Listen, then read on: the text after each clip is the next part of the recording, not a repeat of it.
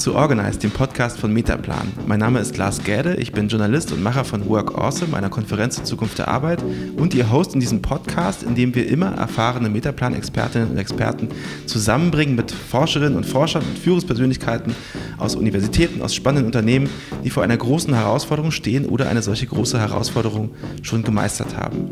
Lose orientiert an den Modulen der Metaplan Akademie schauen wir uns jeweils an, was kann man von diesen konkreten Fallbeispielen oder auch Forschungsergebnissen lernen, welche Tools, Tricks und Strategien kann man sich also abschauen für die eigene Arbeit in der eigenen Firma oder in der eigenen Organisation.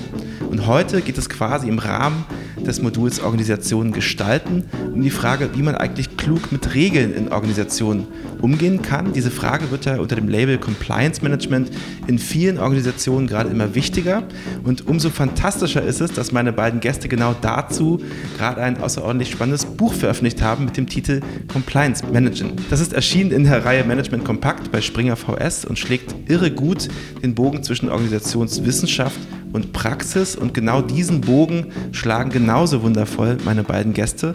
Denn Sven Kette ist Organisationsforscher an der Uni Luzern und beschäftigt sich also mit Fragen der Organisationstheorie. Und Sebastian Barnutz wiederum ist sehr erfahrener Berater und Partner bei Metaplan und in seiner Praxis sehr konkret mit der Frage beschäftigt, wie man denn das Compliance Management gut managen kann. Also herzlich willkommen. Hallo. Hallo, vielen Dank. Steigen wir ein mit der naheliegenden Frage, was ist denn eigentlich genau Compliance Management? Das ist ja ein, ein Wort, was gerade in vielen Organisationen ein, ja, wirklich an Bedeutung gewinnt. Und ähm, vielleicht lohnt es sich einmal genauer hinzuschauen, was denn eigentlich genau hinter dem Begriff steckt. Ähm, Sven, vielleicht willst du damit einmal einsteigen. Ja, genau. Also es ist nicht so ganz leicht zu sagen, was da genau hintersteckt, weil man jetzt keine Lehrbuchdefinition findet, beziehungsweise man findet halt viele Definitionen. Äh, die jetzt aber nicht äh, sich sozusagen konsolidieren lassen auf die eine Bestimmung. Ähm, aber man, man findet schon ein gemeinsames Hintergrundproblem sozusagen und äh, das wäre ja, die Einhaltung von Regeln in Organisationen sicherzustellen. Ja? Also das Problem, auf das Compliance Management reagieren soll, ist, dass in Organisationen die Mitarbeiter sich nicht durchgehend an alle Regeln halten. Mhm. Jetzt, jetzt könnte man sich ja fragen, war das denn irgendwann mal anders oder was ist jetzt wiederum anders als früher, dass es jetzt auf einmal diesen Boom oder diese mhm. größere Bedeutung von Compliance Management gibt in Organisationen? Woran liegt das genau? Ja, also Genau, erstmal die Beobachtung ist natürlich richtig. ähm, Organisationen konnten noch nie sagen, die Gesetze interessieren mich nicht oder äh, spielen für uns keine Rolle. Ähm, warum es diesen Boom gibt, also das hat mit verschiedenen Entwicklungen zu tun. Zum einen sind es, sind es Skandale, die sozusagen massenmedial und in der Öffentlichkeit einfach den Fokus auf diese Frage von Regelverletzungen durch Organisationen gelenkt haben. Es sind auch Entwicklungen, die daran angeschlossen haben, also Regulierungsinitiativen, dass der Zugang zu bestimmten Börsenplätzen es erforderlich macht, dass man intern über Verfahren verfügt, die Regeleinhaltung sicherstellen sollen ähm, öffentliche Ausschreibungen, an denen man nur teilnehmen kann, wenn man das irgendwie auch dokumentiert, dass man nicht nur nicht korrupt ist, sondern auch Verfahren hat, die sicherstellen, dass Mitarbeiter nicht korrupt sind. Mhm. Ähm, das ist eigentlich das Umfeld, äh, wo man sagen müsste, da gewinnt jetzt diese Frage der Regeleinhaltung in Organisationen eine, eine zusätzliche Prominenz und auch eine zusätzliche Qualität, wenn Organisationen tatsächlich ihre Strukturen entsprechend ändern. Mhm. Und ich würde sagen, gibt es noch zwei andere Punkte. Das eine ist, dass man gesehen hat, ähm, obwohl man sich kluges Compliance-Management-Systeme ausgedacht hat und etabliert hat und durchgeführt, äh, kommt es trotzdem weiterhin äh, zu, potenziell zumindest und manchmal auch in der Form wieder eines anderen Skandals. Ja, da gab es ein Compliance-Management-System, es hat trotzdem nicht daran äh, konnte nichts daran ändern, dass, dass Regelbrüche in Form von Gesetzesverstöße ähm, passiert sind. Und das andere ist, ähm, das ist, kommt von einer ganz anderen Ecke. Ähm, es gibt die große Diskussion über, der Zenit ist vielleicht auch schon wieder vorbei, Agilität, äh, postbürokratisches Organisieren, es gibt die Fehlerkultur, alles das. Und ähm, da hat Compliance Management im Moment keine Antwort drauf, wie sie damit umgehen sollen. Mhm. Und deshalb wird das von einer ganz anderen Richtung auch thematisiert oder problematisiert äh, mit der Frage, was machen wir denn, wenn es doch jetzt irgendwie agiler sein soll, was auch immer das dann genau heißt, aber, aber äh, sozusagen neue Formen des Organisierens ausprobiert werden äh, und dann kommt sozusagen der, der, das klassische Durchregulieren von Compliance Management mit Wenn-Dann-Programm äh, daher, mhm. das ist dann eben sehr starr und das ja, führt einfach zu Friktionen, zu Dysfunktionalitäten. Mhm. Was macht das denn grundsätzlich so schwer für Organisationen, sich an Regeln zu halten? Man würde ja eigentlich annehmen, gut, es, es gibt einen bestimmten Regelkatalog oder irgendwelche Kriterien, ähm, nach denen man sich sozusagen zu richten hat ähm, und die stehen auch irgendwo festgeschrieben und dann macht, macht man das eben, eben mal so. Also mal so ganz naiv gefragt, warum ist das so, so kompliziert? Warum ist das eben ein Problem für Organisationen? Es ist ja sogar eine Stärke von Organisationen. Ah, okay. ja, genau, also ähm, mal eben kurz Compliance äh, weggeschoben mhm. oder zumindest mal die Frage, wird, wird, eine, wird eine Gesetzesnorm gebrochen? Mal eben kurz zur Seite geschoben. Mhm. Finden ja, gibt, also in Organisationen gibt es die formale Seite, das sind Regeln, daran musst du dich halten, so und so viel fängt die Uhr, fängt die Arbeit an, äh, du als Marketing-Mitarbeiter hast die und die Aufgaben, etc. Sowas. Mhm. Äh, und gleichzeitig gibt es Situationen, für die es für die keine passende Regel zu, da zu sein scheint oder es gibt welche, die stehen im Konflikt zueinander. Ähm, und dann sind es die Mitarbeiter, die Führungskräfte, die damit mit diesem Zielkonflikt umgehen müssen und da einen Weg rausfinden. Und das ist gut für die Organisation, weil so ist sie überhaupt handlungsfähig. Ne? Ansonsten, wenn man sich nur an die festgeschriebenen Regeln halten würde, mhm. würde quasi keine Organisation gut funktionieren, wenn sie überhaupt funktionieren würde. Weil sie zu starr ist, oder? Ja, Genau. Und um es an einem Beispiel deutlich zu machen, bei einer Ausschreibung, und da sind wir jetzt schon wieder so, dass da kann Compliance Management wieder sagen, guck mal, das ist unsere, unsere Baustelle. Wir sorgen mit einem Ausschreibeverfahren, wenn ihr Hilfe von außen braucht, irgendwelche Dienstleister oder so, äh, dann gibt es ein Verfahren, daran haltet ihr euch und dann kriegt ihr, habt ihr die Möglichkeit, klug einzukaufen.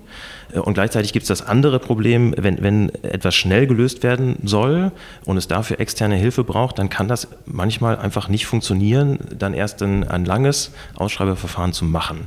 Ähm, und jetzt ist die Frage, woran halte ich mich als Führungskraft, die schnell ein Problem lösen muss? an das Ausschreibeverfahren oder mache ich es nebenher anders? Trotz all dieser Probleme gibt es ja anscheinend eben diesen Trend, dass man mehr auf Compliance Management setzt in Organisationen. Was, was kann man denn da für Folgen erkennen? Gibt es eben auch Folgen, die vielleicht positiv sind? Ja, also über das Positive, da müsste man nochmal genauer nachdenken. Es ist, äh, es ist, also im Ernst, welche, welche Folgen damit verbunden sind. Ich glaube, die Hauptfolge, Sebastian hat es eben ja schon schön geschildert, dieses Zusammenspiel von einerseits formalen Regeln, was Organisationen auszeichnet und sie ja tatsächlich auch viel leistungsfähiger macht in Koordinationsfragen als Freundeskreise, die versuchen, gemeinsamen Urlaub zu organisieren oder so. Ja, also mhm. das ist erstmal ein Gewinn, äh, diesen, dieser Formalisierungsmechanismus. Die Leistungsfähigkeit in Organisationen hängt auch davon ab, dass nicht immer auf diese formalen Erwartungen geachtet wird. Ja, also dass in konkreten Situationen, wo sich überraschende Dinge ereignen oder es mal besonders schnell gehen muss oder so, man auch von den ähm, Formalstrukturen absieht und es einfach so macht, äh, wie es der kurze Dienstweg oder äh, Netzwerke innerhalb der Organisation ermöglichen. Und, unter, und in der, wir müssen noch einmal sprechen, wie ist es ohne Compliance Management? Da wäre es eigentlich äh, so eine Art verteilter Regelüberwachung in der Organisation. Ja? Also die Zwischenvorgesetzten, mhm. die eigentlich Spielräume haben, wie viel Regelabweichungen situativ sie dulden und wie viel nicht. Unter Compliance Management ändert sich das jetzt, weil es sozusagen zu einer Zentralisierung kommt. Ja? Und damit wird dieses, dieses permissive, dieses nachsichtige Verhalten der Vorgesetzten, die mal eine Abweichung durchgehen lassen, wird selber zu einem Regelverstoß. Ja? Das schränkt die Spielräume der Vorgesetzten ein und führt vor allem aber auch dazu, dass jeder jetzt mit, der, ja, mit dem Risiko konfrontiert ist. Der Mitarbeiter kann ich mir diese Regelabweichung erlauben und der Vorgesetzte kann ich mir erlauben, diese Regelabweichung durchgehen zu lassen. Und das ist, das führt dann tatsächlich zu einer Verkantung, also einer Situation, wo, es, wo man permanent damit beschäftigt ist, sich auch abzusichern, um nicht irgendwann in der Zukunft ein bestimmtes Verhalten vorgehalten zu bekommen, wenn es dann doch schief geht. Okay. Ja? So wie du das jetzt beschreibst, klingt das ja so, als, als wäre die Regelabweichung ja durchaus auch funktional für Organisationen. Also wie muss man das verstehen, dieses Zusammenspiel aus dem, was so festgeschrieben ist und wogegen man dann eben auch verstoßen kann und, und das, was man vielleicht informale Welt nennen mag? Ja, also was sowieso sicher nicht funktioniert, ist, dass man alles formalisiert und verregelt. Ja? Also mhm. man wird nicht für alle Situationen, die auftreten, im Vorfeld Regeln entwickeln können. Wo es diese. Fantasie bestimmt bei dem einen oder anderen gibt. Dann, dann läuft ja, alles genau. super, wenn man für alles ein Gesetz hat und alles eine Regel, dann, dann läuft die Maschine, Organisation auf Schiene und alles ist schön. Genau, und das, äh, also wenn man dann ein bisschen dabei ist, dann ahnt man schon, man macht nicht nur selber ständig, äh, es sind nicht die eigenen Fehler, die man ständig macht, sondern es gibt strukturelle Gründe, warum das so nicht funktioniert. Der eine Grund, warum Dienst nach Vorschrift nicht funktioniert oder nur als Streikform funktioniert, ist diese Unvollständigkeit der, der Regulierung. Also man kommt mhm. immer an Situationen, für die es keine Regeln gibt und dann kann man auch nichts machen. Und der andere Grund ist, dass die Regeln, wenn sie entwickelt werden, ja immer nur eine bestimmte Vorstellung davon haben, in welchen Umständen sie zur Anwendung kommen. Und wenn die sich ändern, dann ist es quasi funktional für die Organisation von diesen Regeln abzuweichen und äh, für die Mitarbeiter mehr oder weniger riskant, je nachdem, wie das Compliance-Management ausgestaltet ist, das auch zu tun. Äh, genau, und also äh, das Interessante ist ja, wenn man das vergleicht mit anderen Prozessen der Formalisierung oder Metaformalisierung, so haben wir es ja im Buch genannt.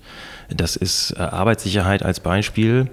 Überall stößt man an die Schwierigkeit, ähm, dass man erstmal auf die Formalstruktur guckt, weil man sagt, das ist doch, so wird doch hier gearbeitet und diese Vorstellung ist erstmal naiv weil man, wenn man sich in Organisationen bewegt, weiß man, dass es immer die Regelabweichung im Sinne von, von Informalität, von so haben wir das, so machen wir das hier mhm. ähm, und das ist alles klug und richtig, so funktionieren Organisationen. Jetzt, jetzt kann man sich angucken, bei Compliance Management ist das Repertoire, was benutzt wird, sehr eng weil es ist einerseits äh, ist da drüber äh, also ein ethischer Überbau, der der am Horizont sagt, ähm, so muss man sich verhalten, das ist ethisch richtig. Und dann wird das unterschiedlich mit unterschiedlichen Begriffen gefüllt. Das hat erstmal ja nicht direkten Effekt auf ein Verhalten eines Mitarbeiters oder einer Mitarbeiterin. Und dann gibt es ganz häufig, fast ausschließlich, ja, Konditionalprogramme, so nennt die Soziologie das. Was ist das? Also genau, das ist, äh, das sind letztlich Wenn-Dann-Programme. Also wenn das passiert, musst du dieses tun. Mhm. Und, und die sind natürlich wahnsinnig eng, weil und, und an jeder Wenn-Dann-Schnittstelle kann ich ja was falsch machen. Und das ist, da, da wird der Spielraum so massiv eingeengt, äh, weil man sich nur auf diese Wenn-Dann-Programme äh, fokussiert und dann ja auch noch das Fehlverhalten öffentlich macht, also in der Organisation öffentlich und auch noch sanktioniert. Und das alles von ein und derselben Stelle. Also es gibt eine Stelle, die legt die Regel fest, also ich übertreibe jetzt ein bisschen, es hat Schattierungen in unterschiedlichen Organisationen, aber es, es ist eine Stelle legt die Regeln fest, überwacht die Regeleinhaltung und sanktioniert. Und da geht natürlich jeder Spielraum, das, aber wir können gerade uns nicht daran halten aus guten Gründen oder hier arbeiten wir anders, weil, kann man dann nicht führen. Vielleicht kannst du noch mal ein bisschen besser beschreiben, was so typischerweise so Gründe sind, warum sich Leute nicht an Regeln halten und, und auch was dann passiert. Also inwiefern wird denn dann in Organisationen die, ähm, die ihr untersucht habt ähm, oder in denen ihr auch unterwegs seid, wie wird dann dann eigentlich sanktioniert? Was passiert dann genau mit diesen Leuten, die das eben machen? Ja, also das Hauptproblem scheint mir zu sein, dass das häufig sehr unsicher ist. Also wenn man jetzt an Gerichtsverfahren denkt oder an, an das Leben außerhalb von Organisationen, dann weiß man, es gibt bestimmte Straftaten und äh, da gibt es irgendwie ein, Strafmaß und dann weiß man, das ist jetzt irgendwie ein Jahr auf Bewährung oder eine Geldstrafe oder was weiß ich. So, und bei diesem Compliance Management ist ein Teil des Problems, dass man eine relative Unsicherheit darüber hat, erstens, welches Verhalten überhaupt tatsächlich als Regelverstoß gewertet wird und zweitens, wenn das als Regelverstoß gewertet wird, was mir dann droht, sozusagen. Mhm. Ja. Und diese Unsicherheit, äh, das wäre jedenfalls das, was man beobachten kann, wird natürlich antizipiert von den Mitarbeitern in Organisationen. Ja? Also die, äh, die leben ja unter diesen Bedingungen. Und äh, das führt dazu, dass sie selber schon so antizipative Absicherungsstrategien, wenn man so möchte, entwickeln. Mhm. Ja? Und die haben dann Konsequenzen, die zum Beispiel darin bestehen, wenn man jetzt an Beispiel denkt, dass sie, sie wissen, bestimmte Vorschriften gibt es durch das Compliance Management, und sie wissen auch, was man machen müsste, damit es jetzt compliance-konform aussieht. Ihre faktischen Arbeitsabläufe haben aber andere Anforderungen. Und dann fällt das wie auseinander. Ja? Also es gibt dann sozusagen möglicherweise intern, interne Fassaden, die errichtet werden, die einfach Energie brauchen, sie aufrechtzuerhalten.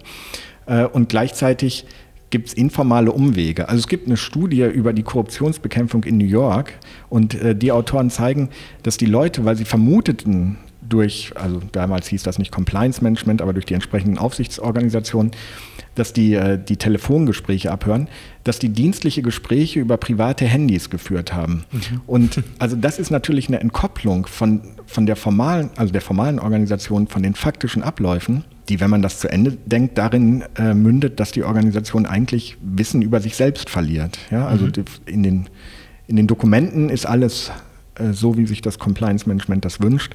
Und die faktischen Arbeitsabläufe haben damit nichts mehr zu tun was ein Problem ist, wenn Personal gewechselt wird, ja, wenn auf mhm. einmal Vertretungen, Krankheitsvertretungen oder so oder neue Mitarbeiter kommen, ja, die können sich dann aus den, aus den Akten sozusagen, den formalen Gedächtnissen der Organisation eigentlich nicht wirklich ein realistisches Bild mehr machen von dem, mhm. was in der Organisation los ist. Mhm. Und ich meine, das, das haben wir auch in dem Buch beschrieben, ne? also dieses in alle Ecken immer zu gucken, also immer die ganze Zeit eine Öffentlichkeit herzustellen in der Organisation, ähm, weil es in Internet, also in, in Intranet-Plattformen Sachen eingetragen werden müssen. Da gibt es einen, einen, Zeitstempel. Das ist ja alles eine Überwachung, die stattfindet. Mhm. Mhm das führt dazu, dass man, dass man sich sehr wohl überlegt, wie immer in Öffentlichkeiten, sich sehr wohl überlegt, was will ich denn da eigentlich dokumentiert wissen, sodass dass sowas zwangsläufig dazu führt, dass es eben ähm, sozusagen die informale das informale Handeln ähm, der, der Organisationsmitglieder dazu gibt. Du hast ja gerade eins beschrieben, dass man telefoniert jetzt mit dem privaten Telefon, nimmt nicht mehr das, mhm. das, das eigentliche, nicht das, das Berufstelefon.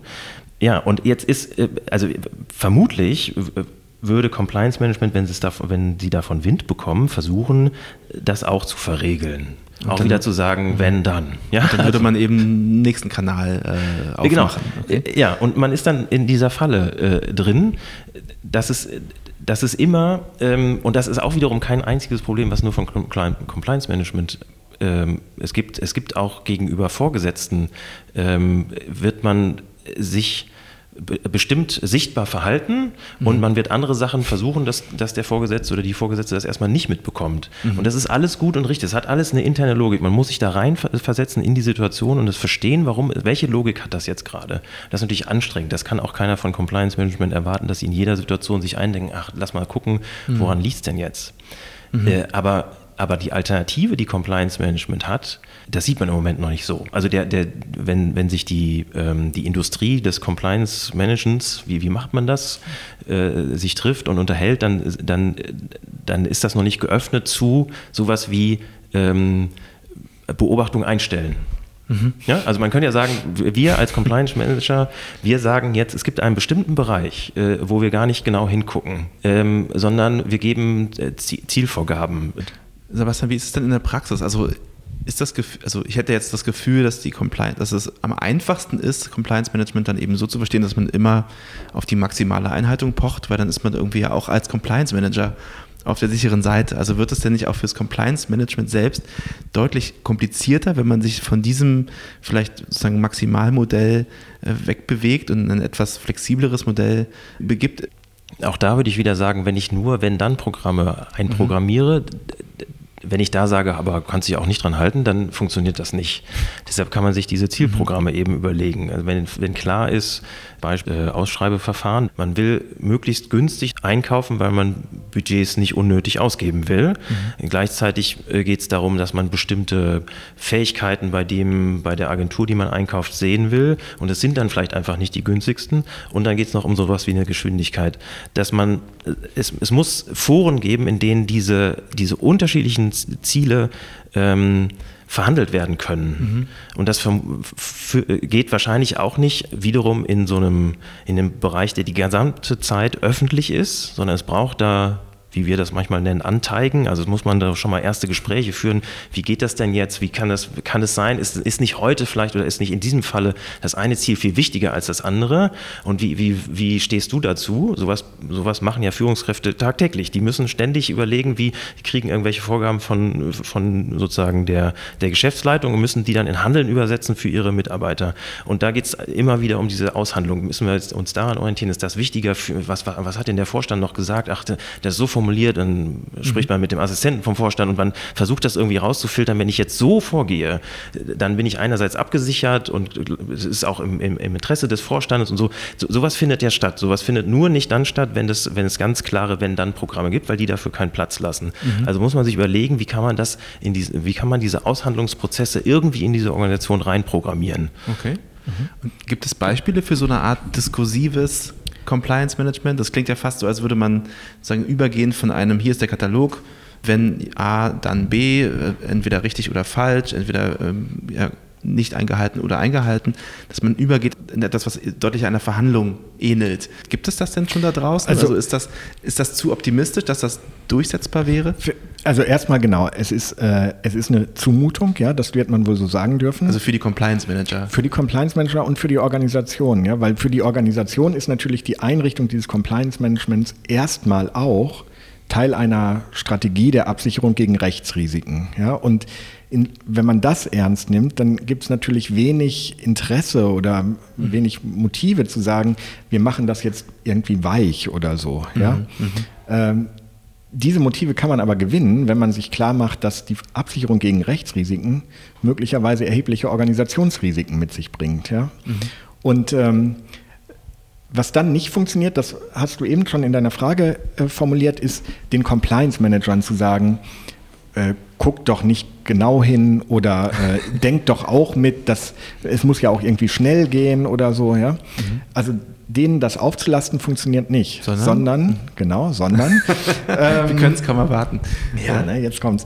Ja. Äh, sondern der Punkt ist, das, was wir in dem Buch Compliance Management Managen nennen, ja, also dass man sozusagen die Organisationsstrukturen so einrichtet, dass solche Arenen oder solche Diskursforen äh, quasi entstehen, ohne dass das Compliance Management aufgefordert ist, äh, jetzt irgendwie seinen Job nicht mhm. ernst zu machen oder noch andere Kriterien mit zu berücksichtigen. Ja? Aber man kann zum Beispiel, um es konkret zu machen, sagen, das Compliance Management entwickelt für uns äh, Organisationsregeln, wenn es zu Gesetzesänderungen gekommen ist, aber jede Organisationsregel wird vom Compliance Management in Auseinandersetzung, Workshops, Diskursen mit der jeweils betroffenen Fachabteilung entwickelt. Dann hat man natürlich noch nichts darüber gesagt, welche Regel am Ende rauskommt, aber man hat zumindest Strukturen so angelegt, dass eine Sache nicht passiert, nämlich die Fachabteilung wird ständig mit Regeln aus dem Compliance Management konfrontiert,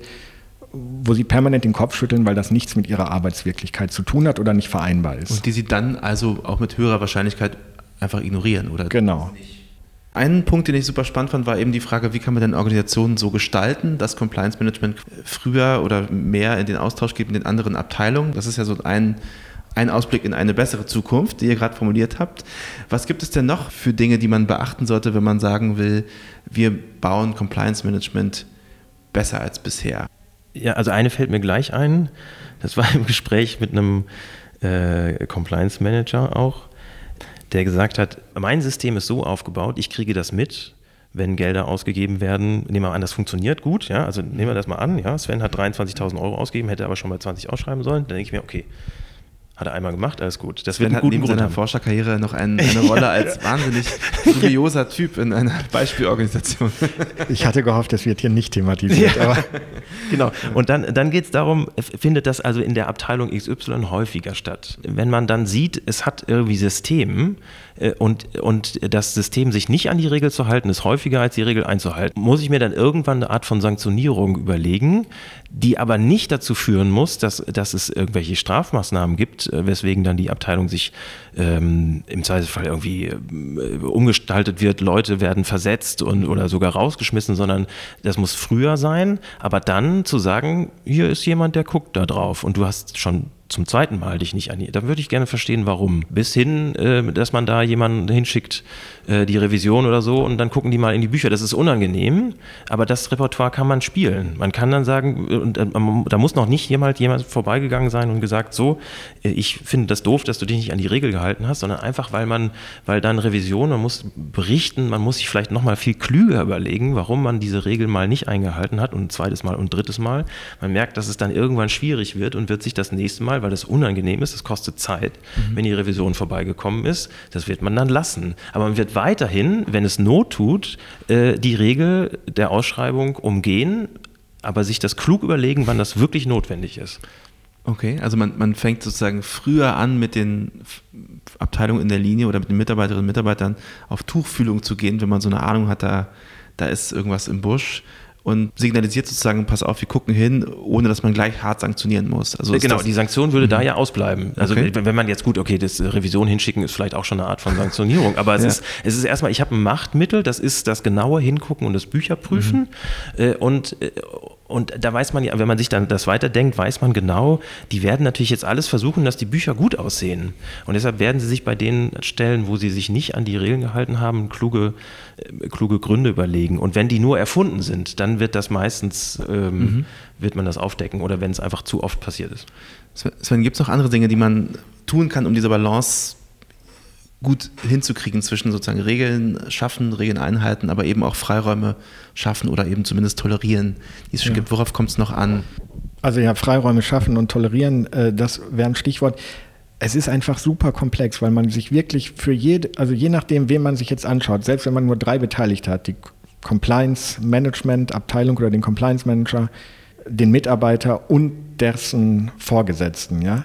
Also für die, für diese drei Leute ist das schon ein mega komplexes Arrangement, äh, weil sozusagen sie selbst mit unterschiedlichen Ansprüchen konfrontiert sind. Ja? Also der, der, der Zwischenvorgesetzte, der hätte möglicherweise die besten Chancen, solche Freiräume zu schaffen und gleichzeitig aber unter Compliance Bedingungen häufig auch das größte Risiko, sozusagen Regelabweichungen von Mitarbeitern zu decken. Ja? Aber na klar, käme, also sozusagen, wenn man es wenn sich jetzt irgendwie wünschen könnte, käme es natürlich darauf an, zu sagen, ja, okay, wir richten unsere Organisation so ein, Stichwort Organisationen gestalten, mhm.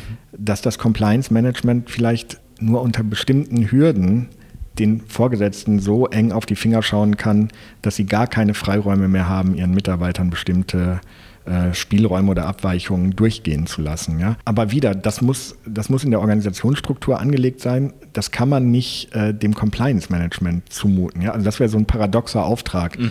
Ähm, ja. guck, guck, auf die Regeln, aber nimm es nicht zu genau. Ja? Das, das kann man nicht machen. Ja? Mhm. Man kann höchstens die Strukturen und die Programme, die für das Compliance Management gelten, so anlegen, dass es eben nahegelegt ist, nicht überall ständig hinzuschauen. Ja? Und gleichzeitig, äh, das haben wir am Anfang diskutiert, wenn es beim Compliance Management darum geht, Rechtsrisiken für die Organisation abzufedern, erfordert es ein gewisses, einen gewissen Mut, das tatsächlich zu tun. Ja? Also das Compliance Management tatsächlich so einzurichten, dass es im Diskurs steht mit Fachabteilungen und sozusagen dieser entgrenzten Kontrolle entgegengewirkt wird oder diese beschnitten wird. Ja. Und vielen, vielen Dank, Sebastian Barnutz und vielen, vielen Dank, Sven Kette, für dieses super Gespräch. Wer sich noch mehr dafür interessiert, wie man ähm, Compliance Management organisationsklug anlegt oder eben managt, kann das nachlesen in dem Buch, das eben gerade erschienen ist beim Springer VS Verlag und unter der Reihe Management Kompakt. Das Buch heißt Compliance Managen. Oder man kann natürlich auch bei Metaplan auf www.metaplan.com vorbeischauen und sich dort von den Kolleginnen und Kollegen vielleicht auch äh, Unterstützung holen. Auf jeden Fall vielen, vielen Dank fürs Zuhören und wir hören uns ganz bald im nächsten Podcast. Ciao. Vielen Danke. Dank. Tschüss.